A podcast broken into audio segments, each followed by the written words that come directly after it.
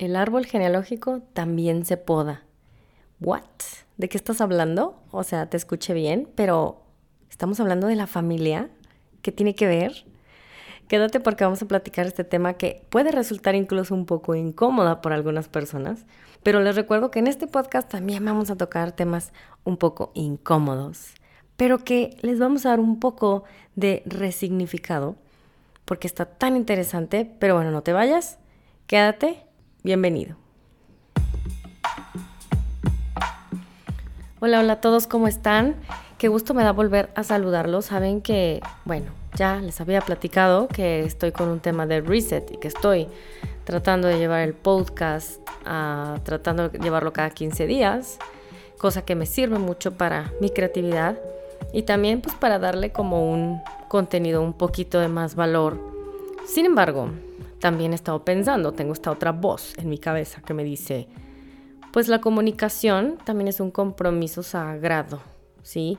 Y creo que, eh, pues no que sea una profesional comunicadora, pero ya que estoy en estos temas del podcast y que también así como a mí me están sirviendo, que espero que a ustedes también les esté sirviendo esta información que traigo aquí, la verdad es que dije, bueno, es un compromiso conmigo, pero también creo que allá afuera hay muchas personas que incluso me escriben y me entonces dije, bueno, voy a estar tratando de traer más contenido, a lo mejor, eh, no lo sé, haciendo una pausa quizá al mes, etcétera, pero bueno, voy a estar tratando de estar más pendiente y hoy, para retomar este compromiso, también quise traer pues un tema diferente, un tema diferente, pero que también sé que es un tema incómodo, que muchas personas van a decirme, ¿cómo que esta frase de que el árbol genealógico también se poda, de qué estás hablando, no?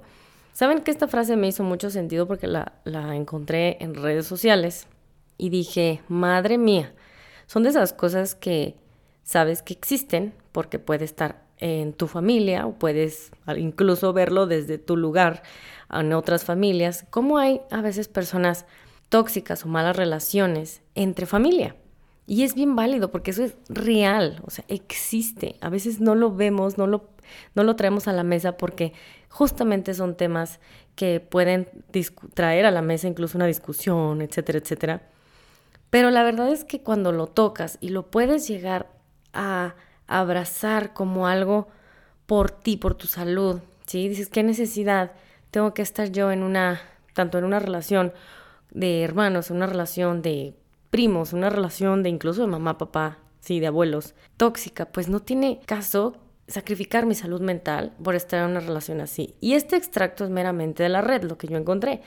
Habla de que la importancia de cortar la relación con nuestros familiares incluso cuando son hirientes. Hablo de estas personas que, que se escudan detrás del amor o detrás de la sinceridad para decirnos, entre comillas, verdades desde su punto de vista, lo mejor en muchas ocasiones es alejarnos si ya no nos están sumando a nuestra vida. No todas las madres y los padres aman, ¿sí? No todas las madres ni todos los padres defienden.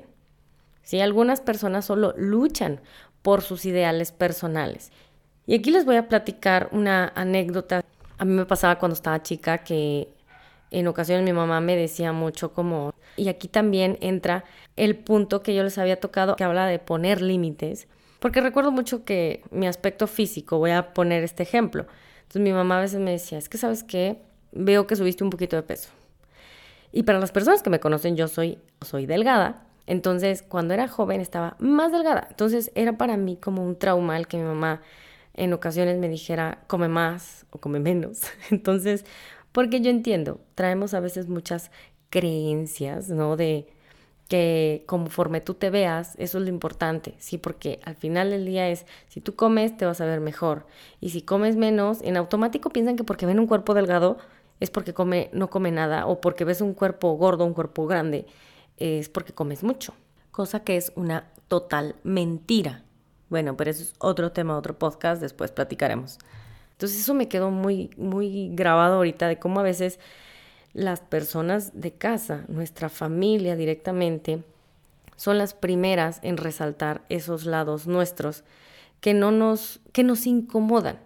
Sí, más bien es como, acompáñame en el proceso y no me digas qué tengo que hacer, ¿sí?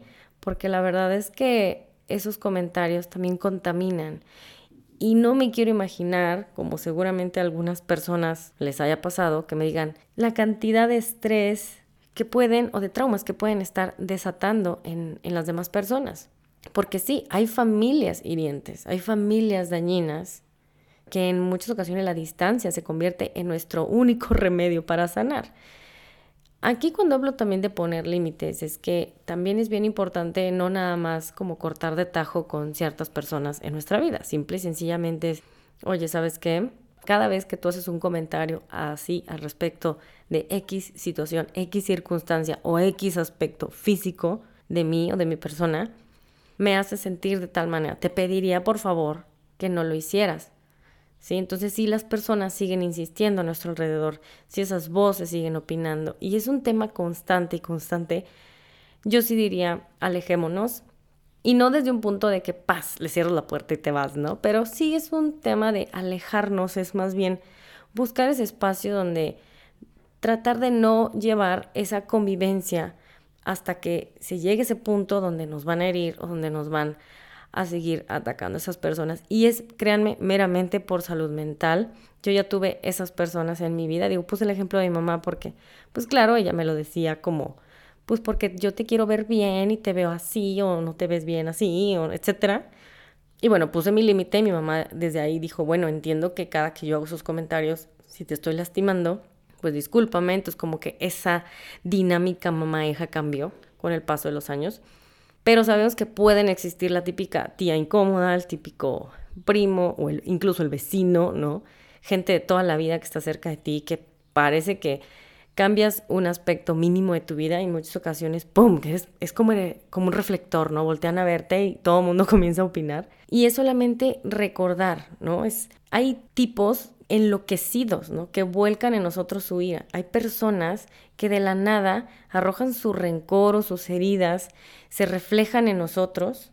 Y hay padres a quienes, pues sí, tristemente a lo mejor no les importamos de todo, ni antes ni ahora, o a lo mejor no lo fue nunca, porque tienen a lo mejor una idea errónea de lo que es su percepción de vivir y a veces en ocasiones nos arrastran o nos quieren arrastrar a ese lugar y yo les dije, este tema va a ser incómodo porque son cosas que no se hablan, son cosas que como que hemos normalizado el hecho de que porque es familia, tenemos que persistir ahí. O sea, me tengo que aguantar porque es mi mamá, me tengo que aguantar porque es mi papá.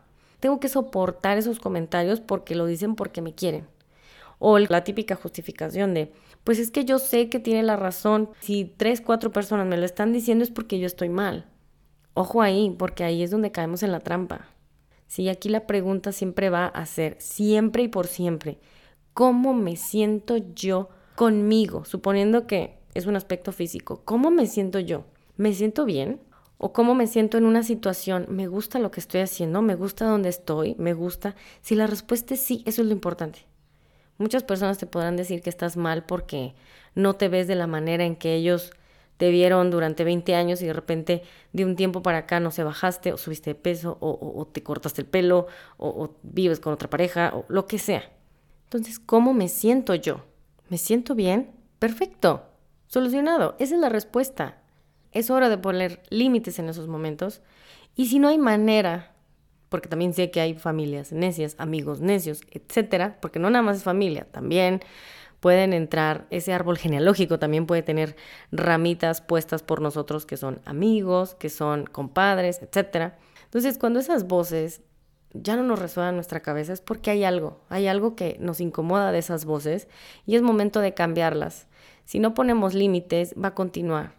Sí, pero a veces también tenemos ese otro lado de cómo le voy a decir algo si es mi compadre, cómo le voy a decir, no, Normalicemos en decir las cosas, normalicemos en aceptar que hay personas que no nos caen bien y que muchas veces son de nuestra familia. Siempre podemos poner de nuestra parte para que la relación mejore, etcétera, pero cuando se trata de este tipo de cosas, ojo, aquí es bien importante porque no hablo de incentivar a este lado de, de lucha, de pelea, de estar enfrentándonos con esas personas, no. Hazlo simplemente poner límites por tu salud mental. Hazlo simplemente porque sabes hasta qué punto puedes llegar con esta persona o esa persona. Y de ahí en adelante sabes que no puede haber algo más, porque entonces es cuando comienzan a llegarte este tipo de, de ataques, de información, etc. Porque hay hermanos crueles, hay hermanos abusivos, primos, hay gente violenta. Se creen con derecho sobre nosotros a opinar sobre cómo nos vemos. Hay gente de nuestra familia que traiciona, que roban, que hablan mal, ¿sí? Lo que hiciste, lo que no hiciste. Entonces, existe, esto es real. Pero la gente no hablamos de esto porque, pues claro, no, la familia, la familia es primero. La creencia esta de la familia es primero. Y por supuesto, si el día de mañana algo este, llegara a necesitar mi familia, yo sé que voy a estar ahí. Pero sé hasta cuánto y hasta dónde y hasta qué punto. Porque sé mis límites y sé dónde estoy. Claro que sí, no es mi caso, ¿verdad? Pues vas a estar ahí todo el tiempo, pero vas a saber qué personas van a agradecer que estés ahí, cuáles personas te van a aceptar tal cual eres. Que muchas veces siento que en la sociedad, les digo, existe esto como muy arraigado de no, la familia es primero. Entonces ahí andamos soportando al tío incómodo, ahí andamos soportando a la mamá que, que no nos apoya, que nos tira tierra, que nos critica. Y entonces vamos por la vida, ¿qué creen? Juntándonos con amigos tóxicos, teniendo relaciones con personas, con una mujer o con un hombre tóxicos, porque estamos acostumbrados a aguantar. ¿Quién nos enseñó a amar en primera instancia? Nuestros papás. Viene del seno familiar. Entonces ahí voy yo, toda herida. Entonces, en cuanto vea un símbolo de violencia o ataque agresivo o una ofensa allá afuera, pues luego, luego me voy a sentir atraído porque me es familiar. Hay familiares que quieren verte bien, pero jamás querrán verte mejor que ellos. Y no digo que todo sea malo, pero les dije, este tema es incómodo porque son esas verdades que existen en la familia. Y así como hay papás, pues también hay hijos, ¿no? Que no quieren a sus papás, este, que a veces somos groseros. Entonces, todos estos personajes que vemos en las noticias también pueden existir dentro. Y cuando hablo de la de tomar distancia, meramente hablo de que tú puedes sentir mucho amor por tu familia, como esta palabra que a mí me encanta mucho de podemos honrar a nuestros padres. Y cuando hablo de honrar a nuestros padres, hablo también de honrar a, toda la familia, puedo honrar a mis hermanos, puedo honrar a, a mis tíos, etc. Cuando hablo de esta palabra es que acepto su vida tal cual es, ¿sí? Porque eso también a mí me posiciona en un momento de paz y de solemnidad conmigo misma, en decir, yo puedo, yo sí puedo aceptar cómo son ellos. ¿Sí? A mí me hubiera encantado quizá que la realidad fuera distinta, pero al momento de honrarlos, honro su vida, honro todo, porque sé que lo están haciendo lo mejor que pueden en el nivel de conciencia que tienen en ese momento. Es todo. En automático, mira, mucha gente se va a ir de nuestro alrededor, amigos, conocidos, y no hablo que se van a alejar de que te dejen de hablar para toda la vida, pero se van a ir alejando poco a poco porque en automático tu vibración va a cambiar, porque tú vas a estar vibrando en una armonía más de amor, de gratitud, de honrar al otro. Y es inevitable, las personas alrededor de ti comienzan a cambiar. Yo les aseguro que cuando yo tomé esta conciencia de voy a honrar a mi mamá, ya no me voy a pelear cada que voy a verla, porque a veces yo también quiero imponer como, pues no sé, ya trabajé en este tema, entonces yo también quiero imponer, mamá, lee este libro, ¿no? o quiero imponer ciertas cosas, entonces digo, no, ¿Por qué? Porque no quiero forzar, no quiero luchar. Al final cuando quiero imponer algo, es una guerra interna mía contra ella. Es algo mío que no quiero aceptar de ella. Sí, más bien es algo que a mí me incomoda de ella, entonces yo quiero que ella lo modifique. Entonces, chútate este libro. Y no está bien. Sí, no está bien porque entonces ya no lo hago porque la quiera ver. Entonces voy y veo la manera de que ella quiera cambiar porque yo quiero que así sea. Entonces, no, honrar es acepto tal cual tu situación, acepto tal cual como eres tú, sea buena, sea mala, ¿no? Honro en automático, créanme, esa lucha madre-hija, esa lucha hermano-hermana, esa lucha disminuyó completamente porque mucho de esa que yo le llamaba violencia de allá hacia acá, pues también existía de mí hacia allá afuera. Entonces, son esas cosas que cuando tomas conciencia cambian en automático y dices, Qué impresionante, qué increíble, porque todo el poder también lo tenía yo, mucho de ese poder lo tenía yo. Y entonces cuando empiezo a caminar como en, como en este camino más seguro, y miren que yo he fluctuado mucho en, en, en, peso y lo que sea, mi mamá jamás me ha vuelto a decir un comentario de que si subo, que si bajo, que si esto, que si lo otro. ¿Por qué? Porque ya no es importante. En automático, como si esa conversación que, que banales a lo mejor o triviales que teníamos antes, ya nos cayó en cuenta que no importa, lo importante es estar ahí, estar presentes no como nos vemos, no como este, eh, en la situación en la que estamos, sin criticar esos lados, sino ya es más como abrazando, honrando la vida tanto del uno como del otro. Y aquí es importante hacer una reflexión.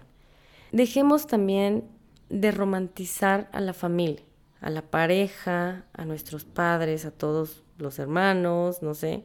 Necesitamos evolucionar, necesitamos sanar, necesitamos como como individuos crecer y poner límites. Si aquí es bien necesario ver la sombra, el lado oscuro de nuestro árbol y tener esa fortaleza de saber en qué momento nos tenemos que alejar y de qué personas nos tenemos que alejar porque nos han hecho daño y porque si nos aferramos a querernos quedar ahí, la verdad es que nos seguirán dañando.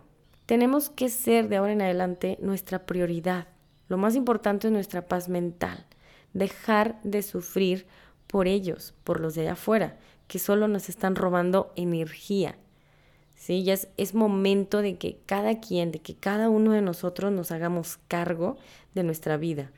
Honremos, pero no formemos parte de esas heridas, no carguemos con resentimientos, con ira, con abandono, con su hipocresía o con su manipulación. Yo me hago cargo en este momento de mí, reconozco que tengo la plena conciencia de que puedo ser la persona neutral, que en este momento que yo tomo conciencia, en automático va a cambiar toda nuestra realidad. No es magia, no será el día de mañana, pero va a ser un trabajo constante que yo haga conmigo y en automático, al paso del tiempo, de los meses, veremos cambios significativos, porque somos energía y al final de esa línea de sangre emana toda una energía, una conciencia genética que en automático va a cambiar, en automático que tú tomes conciencia y decidas elegir estar en paz y honrar sus vidas, en automático ellos van a honrar la tuya. Y recordar siempre, los amo a todos, pero me necesito más a mí. Son de esas pláticas o estas cosas que, que híjole, incluso simplemente yo imaginármelo en este momento, pues yo sé que es difícil, pero tomo la plena conciencia en decir, sé hasta qué punto puedo llegar con ciertos personajes familiares y sé hasta qué punto con otros, ¿no? Y les recuerdo que cada vez que tomas una decisión o una elección por ti, esta elección, créanme, se va a multiplicar mucho más alrededor de ti y va a ser inevitable que la gente cambie.